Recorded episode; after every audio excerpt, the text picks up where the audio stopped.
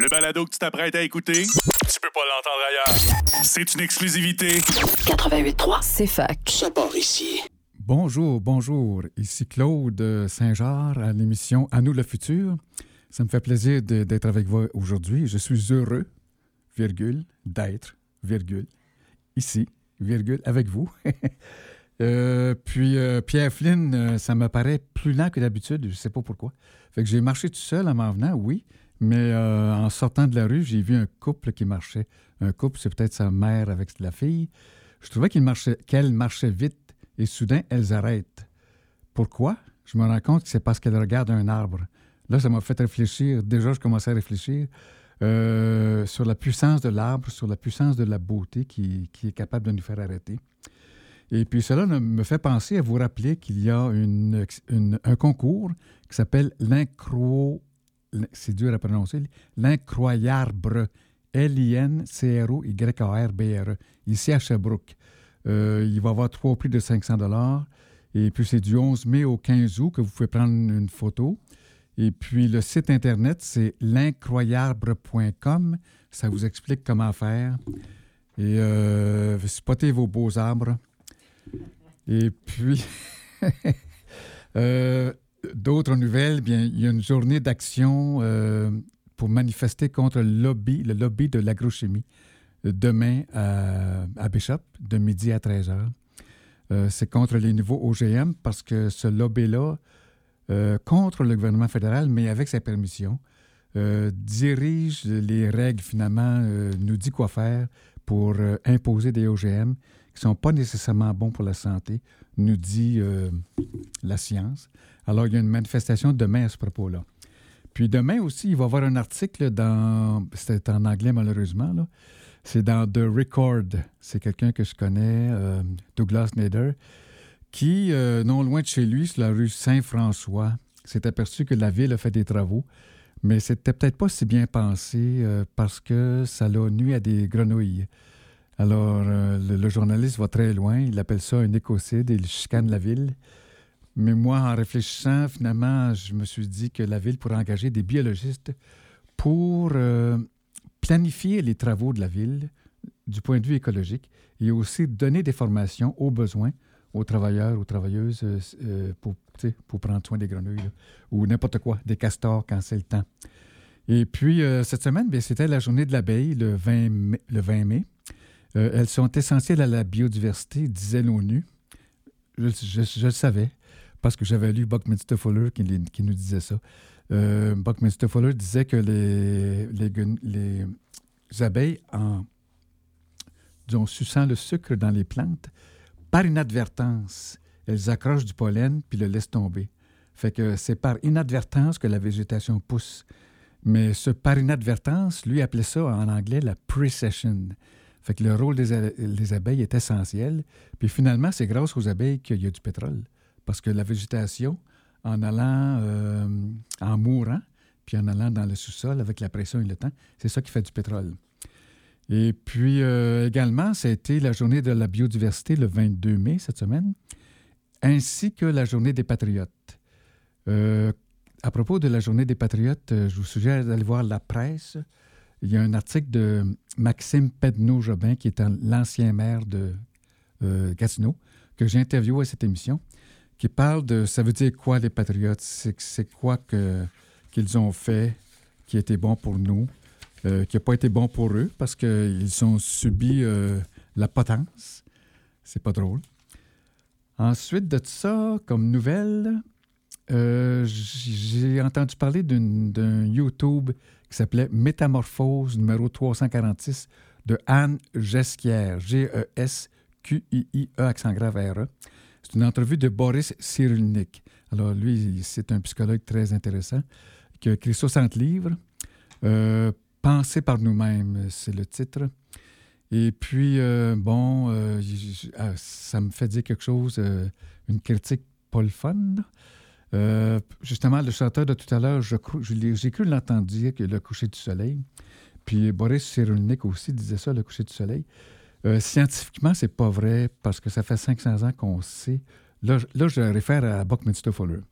Lui, il disait qu'il est temps d'ajuster notre langage à la science.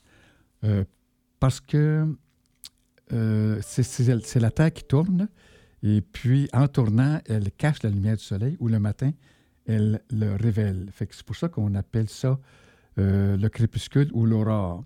Fait qu'on est mieux de changer nos, nos mots, là, ou bien de mettre un dessin avec un soleil, avec un bonnet de nuit, puis un pyjama qui va se coucher. On pourrait dire ça. Et puis, il y a d'autres expressions qu'on utilise qui ne sont pas correctes euh, scientifiquement. C'est comme aux quatre coins de la Terre. Euh, c'est pas vrai. La Terre est ronde, il n'y a pas quatre coins. Puis même le Québec, aux quatre coins du Québec, c'est pas tout à fait ça. Euh, et ça fait, ça fait, aussi référence à un, plan parallèle et perpendiculaire qui n'est pas si scientifiquement vrai, selon Buckminster Fuller, parce que les vecteurs sont faits d'atomes qui bougent. Alors, si ça vibre, c'est pas perpendiculaire, c'est pas 90 degrés. Euh, c'est pourquoi il critiquait les carrés puis les cubes aussi. Euh, il disait qu'un carré, c'est deux triangles, puis un cube, c'est deux tétraèdres. Puis il y avait aussi comme haut et bas, on ne devrait pas dire ça. Il y en a d'autres, je, vais revenir un peu plus tard là-dessus. Alors, la Maison du 21e siècle, c'est gratuit. Je vous suggère de vous abonner à ça. C'est un bulletin de nouvelles une fois par semaine. Alors, il y, en a un cette semaine que j'ai reçu qui m'a impressionné, c'est l'organisme Village Urbain s'associe à la réputée firme Sid Lee Architecture pour créer, d'ici l'automne 2024, 58 logements abordables et durables en cohabitat au bord du lac Saint-Louis à la Chine. Ben, c'est bien le fun, mais ça fait quand même penser à un projet qu'on a ici, le Petit Quartier. Et ça fait huit ans qu'ils essaient. Il s'essaye encore. et je pense qu'il y a un autre euh, cinq ans parce que, je sais pas, l'évaluation, c'est difficile.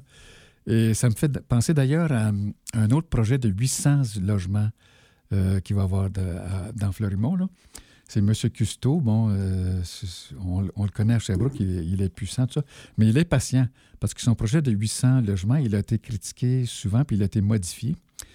De sorte que ça fait huit ans qu'il est sur les planches et euh, à l'aréna Maurice Ducharme, bientôt, là, Julien Ducharme, il va présenter son projet aux gens, puis euh, ça risque de, se faire. Et si ça se fait, c'est cinq ans de plus.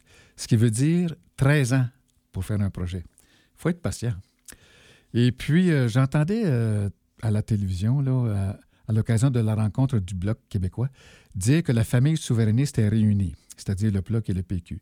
Euh, je me suis dit qu'il y a deux familles souverainistes et non pas une. Celle pour la souveraineté de l'État, représentée par le Bloc et le PQ, et celle pour la souveraineté du peuple, euh, qui est représentée par les gens très minoritaires qui veulent écrire une constitution citoyenne à l'aide d'une assemblée constituante ouverte et tirée au sort, dont j'ai parlé ici avec Roméo Bouchard et André Larocque. Et puis cette assemblée constituante serait convoquée par le gouvernement. Donc, il y a deux euh, familles euh, souverainistes, là, celle de la souveraineté du peuple et celle de la souveraineté euh, de l'État. Et puis, c'est à nous autres de faire ça. Bon. Ensuite, comme nouvelle, il y a demain, ici, au Centre culturel de l'Université de Sherbrooke, un symposium d'une journée au complet sur les espèces aquatiques envahissantes en Estrie. Euh, parce que ces espèces-là mélangent la, biodiversité. Un euh, mélange, oui, menace en tout cas. Et puis, euh, je vais y être. Et puis, je ne sais pas si je vais avoir le temps de manifester pendant le dîner contre les, OGM, je verrai ça. Puis, je vais interviewer quelques maires qui seront là. J'en ai interviewé un déjà ici, il y a quelques temps, M. Melchior de Farnham, parce qu'il a fait un geste très intéressant, très important pour protéger un marais dans son coin. Euh, donc, euh, je pense que je suis rendu pas mal euh, une dernière nouvelle. C'est ce que j'ai reçu ce matin, c'est DEAL, D-E-A-L, Donut Economic Actions. le, bulletin de nouvelles numéro 28, c'est en anglais, la newsletter, mais je sais que vous avez des traducteurs dans vos ordinateurs, comme moi j'en ai un. Fait qu'il y avait villes, régions et communautés, quoi faire. Trouve ça très intéressant, moi personnellement, la théorie du bang ou du donut. Pas parce que c'est bon, là, parce que l'image, euh, elle permet de comprendre qu'il y a une sorte de plafond écologique qu'il faut respecter. Il y a un plancher social aussi qu'il faut respecter euh, pour qu'on ait une zone sûre et juste pour l'humanité. Mais malheureusement, il y a un décroissanciste, Yves-Marie Abraham, que j'ai aussi interviewé, qui lui est contre ça. Puis c'est très bien articulé. Euh, il trouve que Mme euh, Raworth, qui est à l'origine de, cette théorie-là, cette économiste-là, elle est croissanciste, c'est-à-dire pour la croissance. Moi, je n'ai pas perçu ça, mais je, suis à l'écoute. Puis d'ailleurs, euh, les, les décroissancistes vont faire un congrès à Montréal très bientôt. Et j'ai hâte de voir ce qu'ils vont dire. Puis j'aimerais ça, et je vais en parler à Yves Abraham, qu'il invente des résolutions que nous pourrions faire entendre à nos euh, conseils municipaux. Fait que il y a un dernier point euh, à propos de Buckminster Fuller, à propos de haut et bas. Lui, il disait que nous devrions ajuster notre langage à la science euh, parce que la science nous a appris aussi que nous en, avons assez pour tout le monde maintenant, ce qui, est nouveau parce que tout le monde pense qu'il y en a pas assez pour tout le monde, des ressources pour que tout le monde vive très bien. Et pour que nous nous adaptions à cette nouvelle vérité, il faudrait que nous changions nos euh, réflexes linguistiques. Exemple, puisqu'il n'y a pas de haut et bas, on ne devrait pas dire monter l'escalier ou descendre l'escalier. En anglais, ça se dit mieux. C'est in-stair ou out-stair qui devrait être dit. En français, c'est trop long. C'est se rapprocher du centre de la Terre ou s'éloigner du centre de la Terre. C'est pas très poétique, ça. Fait qu'en tout cas, il faudrait faire des inventions.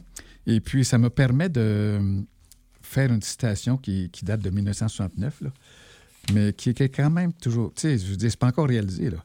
Fait que Fuller dit Quand la société aura compris que la richesse est à chacun, chacune, comme le sont l'air et la lumière du soleil, on ne considérera plus, pas comme un acte de charité, mais comme un droit, le fait d'accepter un niveau de vie élevé sous forme de bourse annuelle ou à vie de recherche et de développement. Ce qui veut dire qu'on ne serait plus obligé de travailler, qu'on ferait ce qu'on aime. Et puis, ce qui veut dire qu'il y aura, probablement plus d'automation. Mais depuis ce temps-là, les réflexions affusent, dans le sens que si quelqu'un est malade, comment euh, le soigner? Ce n'est pas des ordinateurs, ça prend des humains quand même. Et ceci m'amène à vous parler, je pense que c'est quand même le temps d'une petite, euh, petite, pause musicale. On va faire ça avec un peu de musique, puis je vais vous revenir avec Gorbatchev.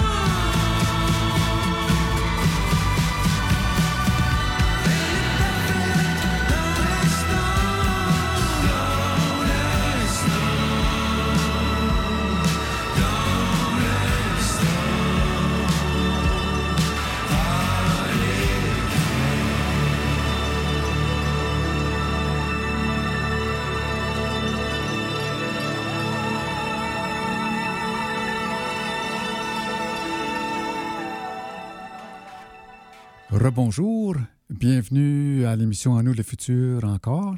Et je remercie Alexandre qui est actuellement à la console qui nous met en onde. Et puis, euh, je suis content de moi-même. Je vous dis pourquoi? Parce que quand je vous ai dit tout à l'heure que Flynn me semblait plus lent que d'habitude, eh bien, j'avais raison. Euh, nous avons un problème de logiciel. Et la musique est un peu plus lente et plus grave. Finalement, c'est pas grave. C'est correct. On a, on a, du talent euh, qui, nous entretient quand même. Et puis, maintenant, je fais le passage à Gorbatchev. Pour faire ça, je vous dis que j'ai déjà fait une petite émission avec euh, CFLX lorsqu'elle était ici euh, à l'université. Et puis, j'avais assisté à un congrès de yoga euh, dans le nord, du nord des Laurentides. puis, il y avait un physicien qui s'appelle Fridjof Capra qui était invité, qui parle français, que j'ai interviewé. Et puis, M. Capra, il a écrit le Tao de la physique et il a écrit Le temps du changement. Bon, on n'a même pas encore changé, puis ça fait 30 ans que c'est écrit. Fait que, mais euh, il parle de changement de paradigme holistique, féministe et pacifiste. Et Capra avait dit quelque chose qui m'avait euh, mis sur la piste. Il avait dit que Gorbatchev, c'était le premier président du monde qui mettait en politique le nouveau euh, changement de paradigme. Alors, c'est ce qui m'a amené à acheter de Gorbatchev son livre Perestroïka. Perestroïka, ça voulait dire restructurer son pays, en fait son ensemble de pays, le bloc communiste qui s'appelait l'Union des républiques euh, soviétiques socialistes, qui n'existe plus. Euh, euh, puisqu'il a été là, ça n'existe plus, mais c'est une grosse histoire. Et puis, euh, non seulement parlait-il de perestroïka, qui était la structuration de, l'Union soviétique, mais il parlait de glasnost, qui est la transparence. Alors, nous, quand on parle de transparence, là, dans le fond, on doit ça à Gorbatchev. Et puis l'autre jour, j'ai trouvé un livre dont il faut absolument que je vous parle parce que je l'ai payé 40 Je ne peux, peux, pas payer ça pour rien. fait que c'est Dernière conversation avec Gorbatchev. Et puis, euh, j'ai quelques pages, là, un, instant, ça, vaut le coup. Euh, page 115. Euh, il disait qu'il même s'il voulait changer le communisme, il, avait, il avait quand même la foi dans le socialisme, mais il voulait une forme socialisée. pas, socialisée, laïcisée. Alors, je me demande qu'est-ce que ça pourrait vouloir dire pour nous autres qui sommes capitalistes et euh, la laïcisation du capitalisme. Ça pourrait être comme, par exemple, plus de coopératives, je ne le sais pas. Là. Mais euh, vous savez qu'il y a eu une guerre froide, là. Ah, si vous ne le savez pas, nous autres, les baby boomers, on le sait. Euh, ça nous a fait peur tout le temps. Mais même à l'école, on nous montrait à nous mettre sous les bancs de l'école lorsqu'une sirène criait au cas où une bombe atomique tombait sur l'école. On on a ça dans nos cerveaux, nous autres. Là. Et puis, il y avait comme une guerre hein, qui, entre les capitalistes et les communistes, sont les meilleurs? Mais finalement, ça a été le capitaliste qui a gagné. Parce que d'une part, Gorbatchev, en allant en France, s'est aperçu que l'agriculture française était plus efficace que l'agriculture euh, soviétique. Et puis, euh, la compétition euh, forçait à mettre l'argent dans le système militaire tellement que c'était juste des bombes qu'il y avait en Union soviétique. Il n'y avait plus de nourriture et tout ça. Et fait que Gorbatchev a dit c'est un fond sans gouffre, on ne peut pas endurer ça comme ça. Il faut, changer. Puis finalement, il a réussi à devenir président. Euh, et euh, il y a tellement de cachetterie, euh, il n'y avait pas de, de cachetterie et cachotterie aussi, qu'il ne savait pas combien de pourcentage du budget allait dans l'armement, mais finalement, lorsque lui est arrivé, à force de chercher, ils se sont aperçus que c'était 40% du budget qui allait dans l'armement. Euh, il disait que nous sommes passés un cheveu du désastre parce que des fois, il voyait comme euh, les, les, radars voyaient euh, un gros oiseau qui passait puis il pensait que c'était une bombe atomique. on était chanceux. Fait que depuis ce temps-là, il y a eu moins de bombes. Ça a été dénucléarisé en partie, mais il en reste trop quand même à Poutine. Et puis, il faudrait le lui faire entendre raison. Et puis malheureusement, dit Gorbatchev, euh, l'Occident aurait pu sauver la perestroïka en ouvrant sa bourse plus généreusement pour aider à la restructuration de l'Union soviétique, mais on ne l'a pas écouté, on ne l'a pas fait. Mais pourtant, j'ai appris ça hier, ben, je le savais un peu, mais ça a été confirmé hier, nous avons 1000 milliards de subventions pour le pétrole. Pensez-vous que c'est pas vrai qu'on n'a pas d'argent?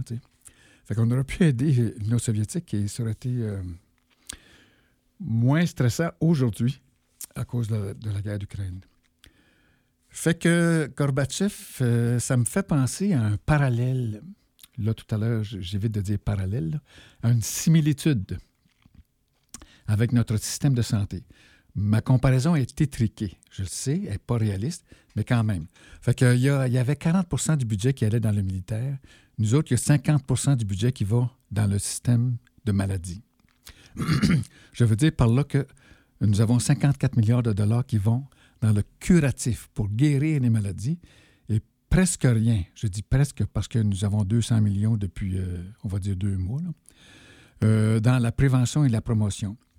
À mon avis, euh, tout humble, qui n'est pas un avis d'économiste, on devrait baisser l'argent dans le curatif, puis mettre 34 milliards dans la prévention et en la sévère pour le curatif.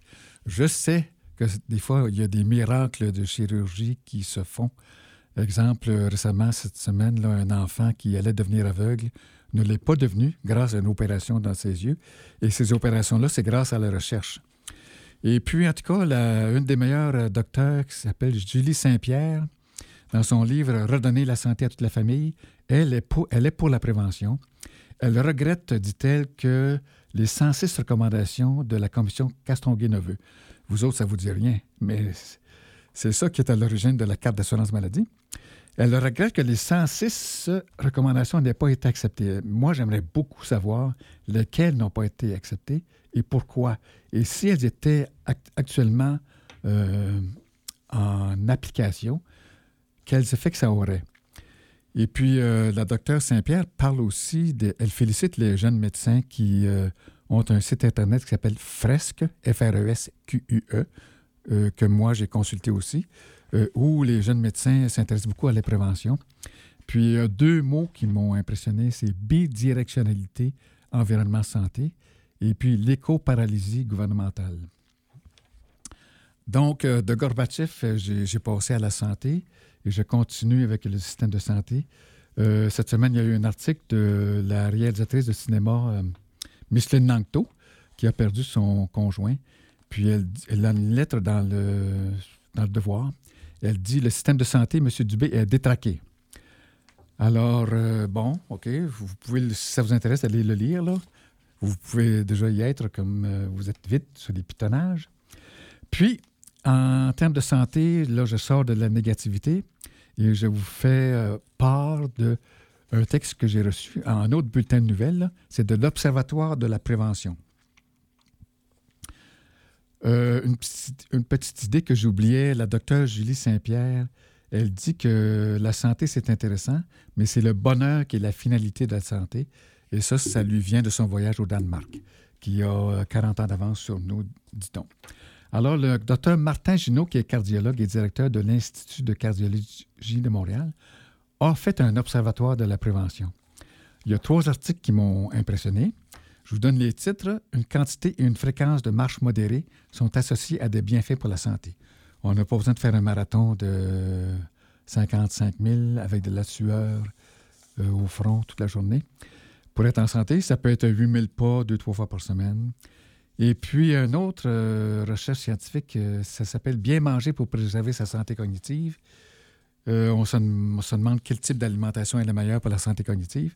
Et un troisième article qui est semblable à celui-ci, qui s'appelle Les meilleurs types d'alimentation pour prévenir les maladies cardiovasculaires. Alors, ding ding, je vous rappelle que mon nom c'est Claude, que nous sommes euh, à, Nous le futur. Ce n'est pas un ordinateur qui vous parle, c'est un humain. Et puis j'espère que vous êtes bien, que vous vous endormez pas trop. Euh, fait que pour la santé, il y a un autre aspect que j'ai reçu, moi, là, là dans mes courriels c'est l'histoire que euh, pour la santé, c'est sûr qu'il faut bien manger et tout ça, faire de l'exercice, mais les gouvernements ont à faire quelque chose pour euh, faire le désarmement nucléaire. Alors, euh, Zelensky est allé à Hiroshima, on sait ça, on a tout vu ça à la, télévision. Et puis Hiroshima, le G7 s'est réuni là. Puis ils auraient pu parler du désarmement nucléaire, mais ils, ils ne l'ont pas fait. Et puis il y a beaucoup de jeunes qui sont allés là pour demander au gouvernement de faire du désarmement nucléaire. Ça n'a pas encore réussi, mais je remercie ces jeunes-là. Et puis, euh, il existe, il existe une lettre de nouvelle qui vient de ICAN France. Bon, ils n'ont pas traduit en français, c'est ICAN. C'est en tout cas un groupe qui veut le désarmement, mais le traité d'interdiction des armes nucléaires. Puis il y a eu une conférence qui s'appelle, je ne me souviens plus du titre, mais c'est Émilie Gaillard, G-A-I-L-L-A-R-D. elle a fait une conférence pour mettre en perspective le droit à la vie et les armes nucléaires dans une approche transgénérationnelle, transspatiale et transespèce. Ça doit vous parler, ça, n'est-ce pas, vous qui êtes à l'écoute? Et puis, j'ai vu aussi qu'il existe un traité sur l'interdiction des armes nucléaires qui a été fait par l'ONU en 2017, qui comporte euh, une bonne quinzaine de pages. Vous comprendrez que je ne passerai pas une demi-heure à vous le lire. Fait que ça s'appelle euh, Charte traité sur l'interdiction des armes nucléaires. Euh, c'est 62 pays qui ont signé ça pour le moment. Et puis, euh, il y a un article qui de ICANN, Comprendre le monde dans lequel nous vivons en depuis du 21e siècle. Il y a le numéro 4, c'est Comment agir sur le désarmement nucléaire à l'heure de la guerre en Ukraine. Et puis, il y a aussi un bon article, c'est La France au chemin du C7, Quelle démocratie à l'ombre d'Hiroshima? Également, quelque chose de très intéressant, c'est des suggestions de déclarations à présenter à votre conseil municipal pour euh, le désarmement, mais pour signaler que vous êtes pacifique parce qu'on n'a pas de bombe nucléaire à Sherbrooke. Bien que moi, en Abitibi, il y en avait, puis je le savais, alors que c'était un secret. Mais il y a une bonne nouvelle, euh, c'est que mm, y a 8200 villes dans le monde qui font partie des villes pour la paix, et Sherbrooke en est une. Euh, notre mairesse est une mairesse pour la paix qui souhaite le désarmement. Euh, bon, ensuite, il euh, n'y a pas juste ça qui est un danger pour nous, là, pour notre santé. Il y a aussi les perturbateurs endocriniens. Alors, je vous ai déjà parlé de Noam Chomsky, le linguiste, qui dit dans un livre que nous avons trois sources possibles d'extinction. Le nucléaire, les changements climatiques et le recul de la démocratie. Mais il y en a un quatrième qui s'appelle les perturbateurs endocriniens ou les polluants organiques persistants. Ah, je sais que c'était peurant, mais rappelez-vous toujours qu'on peut euh, renverser ça par une belle transition écologique. Alors, euh, les perturbateurs endocriniens, ça détruit la qualité du sperme. Ça fait partir le sperme. Ça fait que en 100 ans, l'humanité pourrait disparaître euh, tranquillement, doucement, juste parce qu'il n'existe plus de sperme à cause des perturbateurs endocriniens. Alors, il faut vraiment se renseigner là-dessus. Puis en France, il existe un réseau de villes sans perturbateurs endocriniens. Moi, j'ai déjà essayé à Sherbrooke, euh, au conseil municipal, que nous en fassions partie, et ça n'a pas marché. Je crois que je vais revenir. Alors, euh, nous commençons le dossier numéro un par un article qui s'appelle La vie est belle. C'est juste ça le message. C'est en contradiction totale avec l'époque actuelle. Alors, c'est dans euh, la revue La Relève et la Peste. C'est une autre affaire française que je reçois régulièrement. Vous pourriez vous abonner vous aussi. Il s'agit d'un écologiste qui est agroforestier et qui parle en faveur de la permaculture en faisant des liens avec la forêt et le jardin. Je vous encourage à lire ça. Et puis c'est aussi un franciscain, c'est-à-dire dans, l'ordre des euh, moines franciscains. Alors ça, la vieille belle, ça me fait mettre un lien avec euh, euh, les arts et la culture Massawipi, à Atley et North Atley. Je suis tombé là-dessus. Euh, ah oui, ah, parce que j'ai vu euh, dans, une nouvelle à Radio-Canada, Pierre Curzi, le comédien, et l'écrivain Robert Lalonde parler en faveur d'un groupe qui s'appelle Caravane à Atley, où je suis allé voir. C'est un, parce que les autres, ils, veulent absolument rapprocher les arts des citoyens. Et puis, ils ne sont pas les seuls. Diane Dufresne, c'est exactement ça qu'elle veut faire. Elle fait un petit spectacle en ce moment. Là. Elle s'assoit à une table, puis elle adore parler aux gens. Elle leur dit Venez me voir, venez me parler. Elle aime beaucoup ça. Alors, allez voir la caravane à Sherbrooke. Vous avez un beau programme. Il y a des spectacles les vendredis, samedis, dimanches. Euh, si vous voulez manger de la pizza, il faut réserver d'avance. C'est une pizza bio au four, à bois. Et puis, euh, si vous n'avez pas besoin de manger, pas besoin de réserver, vous allez là. Souvent, c'est gratuit. D'autres fois, c'est euh, comment ça s'appelle ça? Vous donnez de l'argent à votre goût, si ça vous tente. Un don. Oui. Passer le chapeau. Et puis, c'est déjà terminé pour le dossier numéro un. Le dossier numéro deux, c'est euh, de écohabitation. Encore là, j'ai reçu un bulletin de nouvelles. Ça parle du chauffage et de la climatisation avec une thermopompe adaptée au climat du Québec. Bon, je suis conscient que vous, étudiants ici, c'est pas tout le monde qui a une maison. Je vous, en, je souhaite une, surtout dans la crise du logement. Fait que le titre, c'est le chauffage et la climatisation avec une thermopompe adaptée au climat du Québec. On peut économiser de 300 à 400% de l'énergie. Et puis, euh, il y a aussi un article qui s'appelle Rafraîchir son habitation sans la climatiser. Ça, c'est important pour tout le monde parce qu'il va y avoir des euh, chaleurs qui s'en viennent à 40 degrés là, très bientôt. C'est bizarre, hein? Il y avait encore du frimoy euh, le matin, l'autre jour, ici, là, à Sherbrooke. Et très bientôt, on va souffrir de chaleur, on va transpirer. À, qui mieux mieux. Et nous sommes heureux à Sherbrooke, nous avons quand même pas mal de forêts.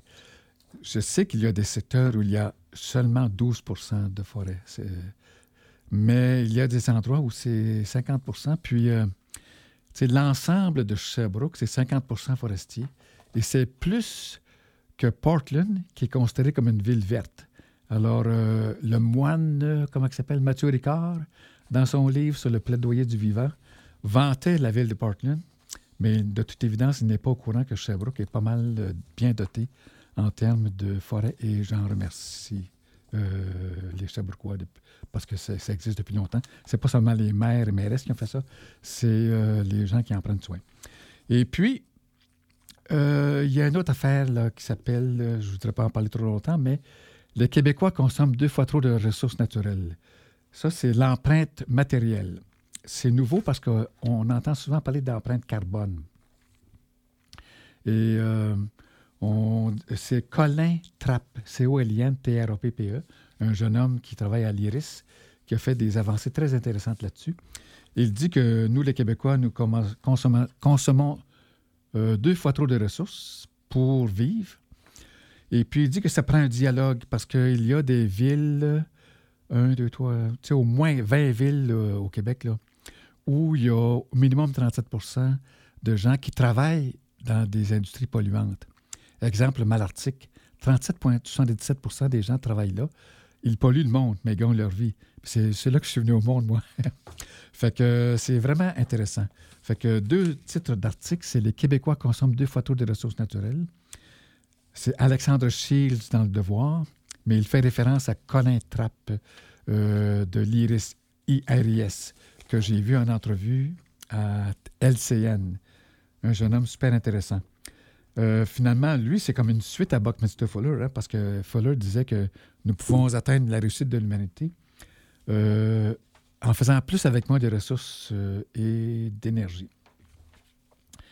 Finalement, mine de rien, on va parler de.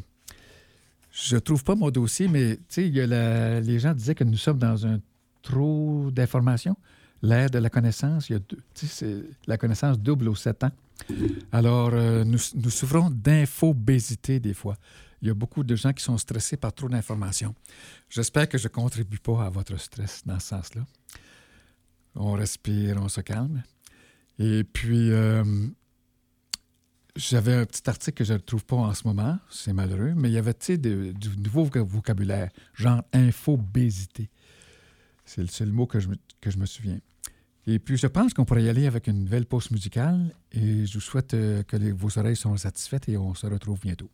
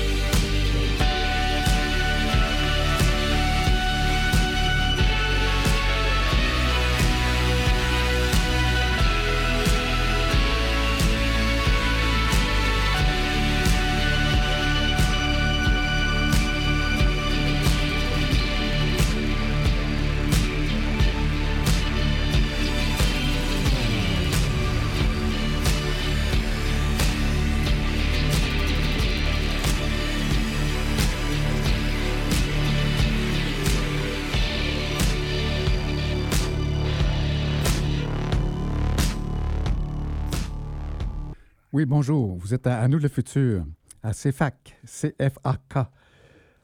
Fait que c'est Claude ici, et accompagné d'Alexandre qui me met en onde, que je remercie encore.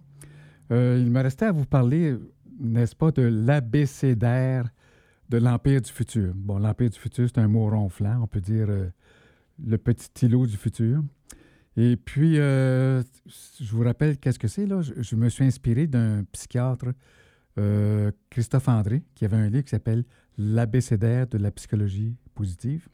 Fait que c'est un livre de presque 200 pages, où il va de A à Z avec des mots de psychologie positive. Fait que moi, ça m'a donné l'idée de faire un abécédaire sur le futur. Et puis, j'avais une centaine de dossiers. Je les ai toujours. Et puis, au lieu d'aller de A à Z, je m'en vais au hasard. Fait que cette semaine, au hasard, je ferme mes yeux, là. Mais quand même, c'est-à-dire que, j'ai deux rangs. Il y en a un qui c'est plus haut, puis un qui c'est plus bas. Fait que je, suis allé au plus bas. Donc, je sais que c'est les dernières lettres. Fait que même si je fermais les yeux, je, suis tombé sur, sur, la lettre V, et c'était ville lente. Bon. Alors, c'est quoi cette histoire-là de ville lente? Bon, d'abord, ça vient de slow food. Euh, c'est malheureux que slow food, c'est pas en français. C'est de l'éco-gastronomie qui a été inventée par Carlo Petrini, un Italien. Euh, eux autres sont originaux parce qu'ils ont des ateliers du goût, des arches du goût. Ils protègent 2900 espèces. Et puis, ils respectent la culture alimentaire et euh, l'éco-gastronomie locale, le patrimoine culturel local. Euh, au Québec, il y a Normand Lapierre, un cuisinier chez Toqué, qui les aime beaucoup. Euh, ils veulent beaucoup protéger la biodiversité. Ils se caractérisent par euh, la recherche du goût, l'authenticité et la diversité. Il y a un. Disons, ça, ça commence en Italie, là. Fait qu'il y a des villes en Italie. Et puis, il commence à y avoir des villes en France. J'ai un article, par exemple, La révolution des villes lentes gagne la France et la ville de Ségonzac, S-E-G-O-N-Z-A-C. C'est la première ville française euh, qui est devenue une ville lente. Ici, j'ai aussi en anglais, c'est Citaslo International Charter. Et puis, j'ai remarqué que dans leur euh, réquisitoire pour l'excellence, au point 6, il y a bannir l'utilisation des OGM dans l'agriculture.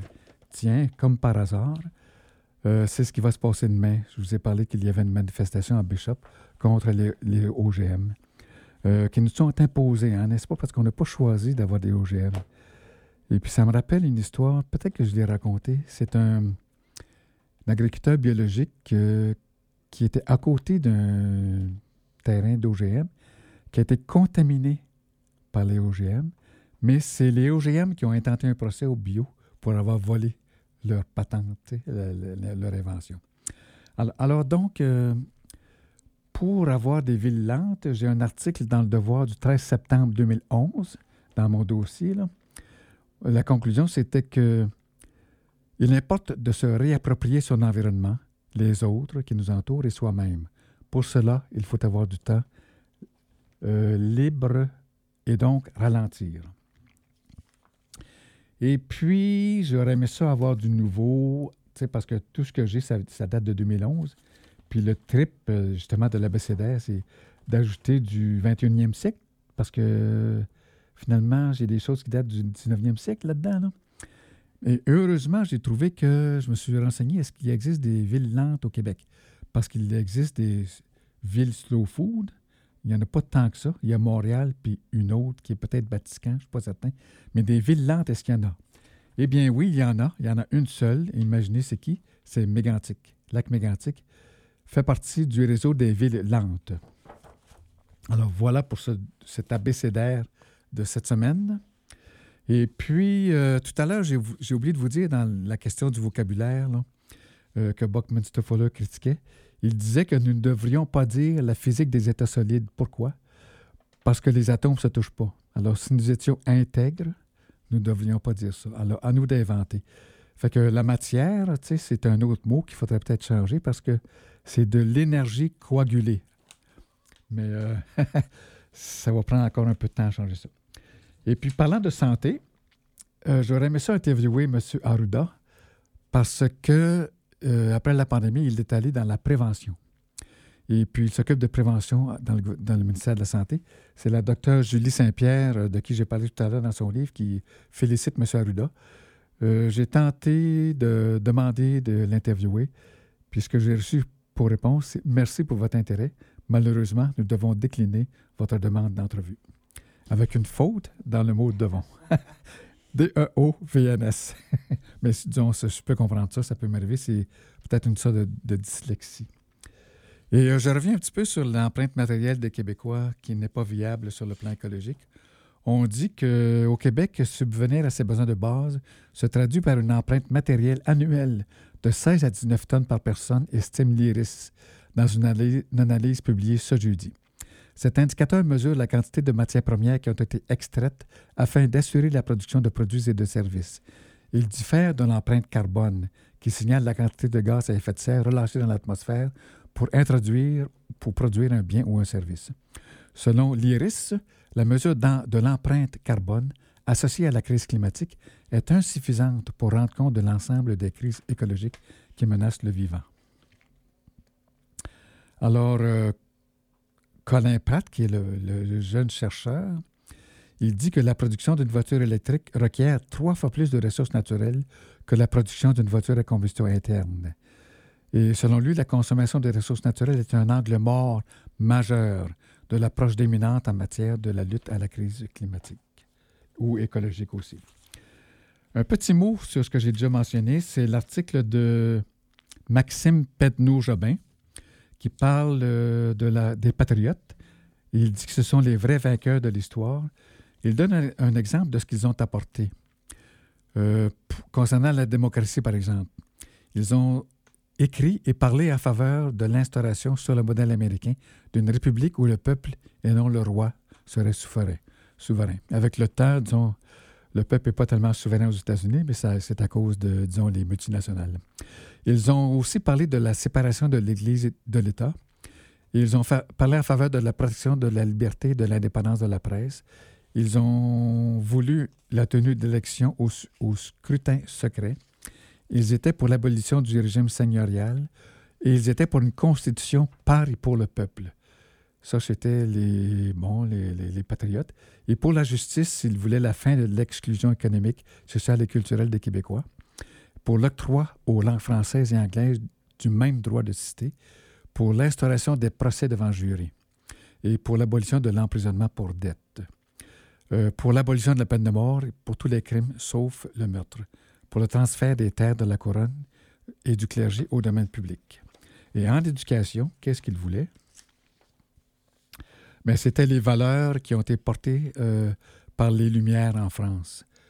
Et puis, bon, c'était un peu ça. Là. Fait que l'article, c'est Les Patriotes, vrais vainqueurs de l'histoire. Et puis, je pense que j'ai presque terminé de, dire ce que je voulais dire. Ça va vite. Mais demain, n'oubliez euh, pas de regarder dans le record. Ça s'appelle en anglais Why Tiny Ponds are singing frogs, non, and singing frogs matter so much. Pourquoi que les, les voyons, grenouilles dans les petits marais sont tellement importantes? Euh, donc, c'est une opinion là, de Douglas Nader qu'il faudrait lire. Et puis, je vous rappelle que Albert Jacquard, euh, euh, il, voulait protéger la biodiversité. Il l'a pas payé de sa vie parce qu'il est mort de vieillesse. Mais il y a aussi euh, Jacques Laval. Euh, je vous suggère d'aller voir ça. Ça s'appelle Décarboner la planète. Euh, non seulement par l'agroécologie, comme dit souvent Vandana Shiva, mais par la fabrication locale. Lui, il est en faveur de la fabrication locale. Il a écrit un livre là-dessus qui s'appelle De la mondialisation au local, changer d'échelle pour décarboner la planète. Et finalement, il y a un bel article qui s'appelle Ce ne sont pas les enseignants le problème, c'est le système. C'est par Julie Chevrette dans le Devoir de cette semaine. Et puis, euh, ça donne, disons, ça déculpabilise les enseignants. il faut que ça prenne des euh, solutions collectives. Puis j'aimerais ça vous faire un petit poème de, qui n'est pas de mon cru. C'est de Julos Bocarne. C'est dans son disque 9999. Il disait Les volcans de la Terre font du rock des concerts. Depuis que le monde est monde, il lyrique de l'enfer. Si c'est lui qui a créé la Terre, le bon Dieu est un rocker. La pipe au papa, du pape pipu, aux femmes et aux foules, il dit continue. L'immense surboom du baby boom. Je vais passer à son dernier paragraphe. À tous les rockers présents et à venir, j'adresse un appel vibrant pour tenir le pari en disant de faire de la Terre un paradis terrestre plutôt qu'un enfer. Ça, c'est le poète Gilles Beaucarne. Et euh, Jean-Claude Léonide, lui, c'est un scientifique euh, qui a écrit un article très intéressant, euh, positif, qui s'appelle Science de l'évolution et évolution de la conscience. C'était en 1994. à l'instant où j'inscris en liminaire cette déclaration d'intention sans prétention, mais pas sans raison, j'ai conscience, tout en étant déjà en rapport avec divers réseaux d'information et d'information de la de la pensée contemporaine, d'être, en ce premier pas vers l'inconnu, seul à m'aventurer dans ce chemin encore hautement improbable de la vie et de la conscience humaine. Je passe à la fin. Je fais un appel à tous les hommes et femmes de bonne volonté, de haute compétence et de grande lucidité qui envisagent courageusement et délibérément d'organiser cette terre commune dans la perspective d'une finalité, à venir et sans nul doute à mieux définir. Alors, c'est Jean-Claude Léonic, docteur S-Sciences, euh, qui écrit Pour que l'homme survive, il faudra plus d'éthique dans la science et plus de science et de logique dans l'éthique, un regard plus global, et voilà. Donc, euh, voilà, c'est tout, mes chers amis. Je vous remercie énormément d'avoir été à l'écoute. J'espère ne pas vous avoir hypnotisé cette semaine, mais plutôt contribuer à un éveil. Euh, j'ai contribué au mien. Je me suis réveillé heureux et je continue à l'être. Je vous souhaite une bonne semaine en santé, avec du bonheur plein la tête et plein le système nerveux. Et à la semaine prochaine pour des nouvelles intéressantes, j'espère. Et je vous parlerai de ce que je vais voir demain, là, le, le symposium sur la biodiversité. Portez-vous bien. À bientôt.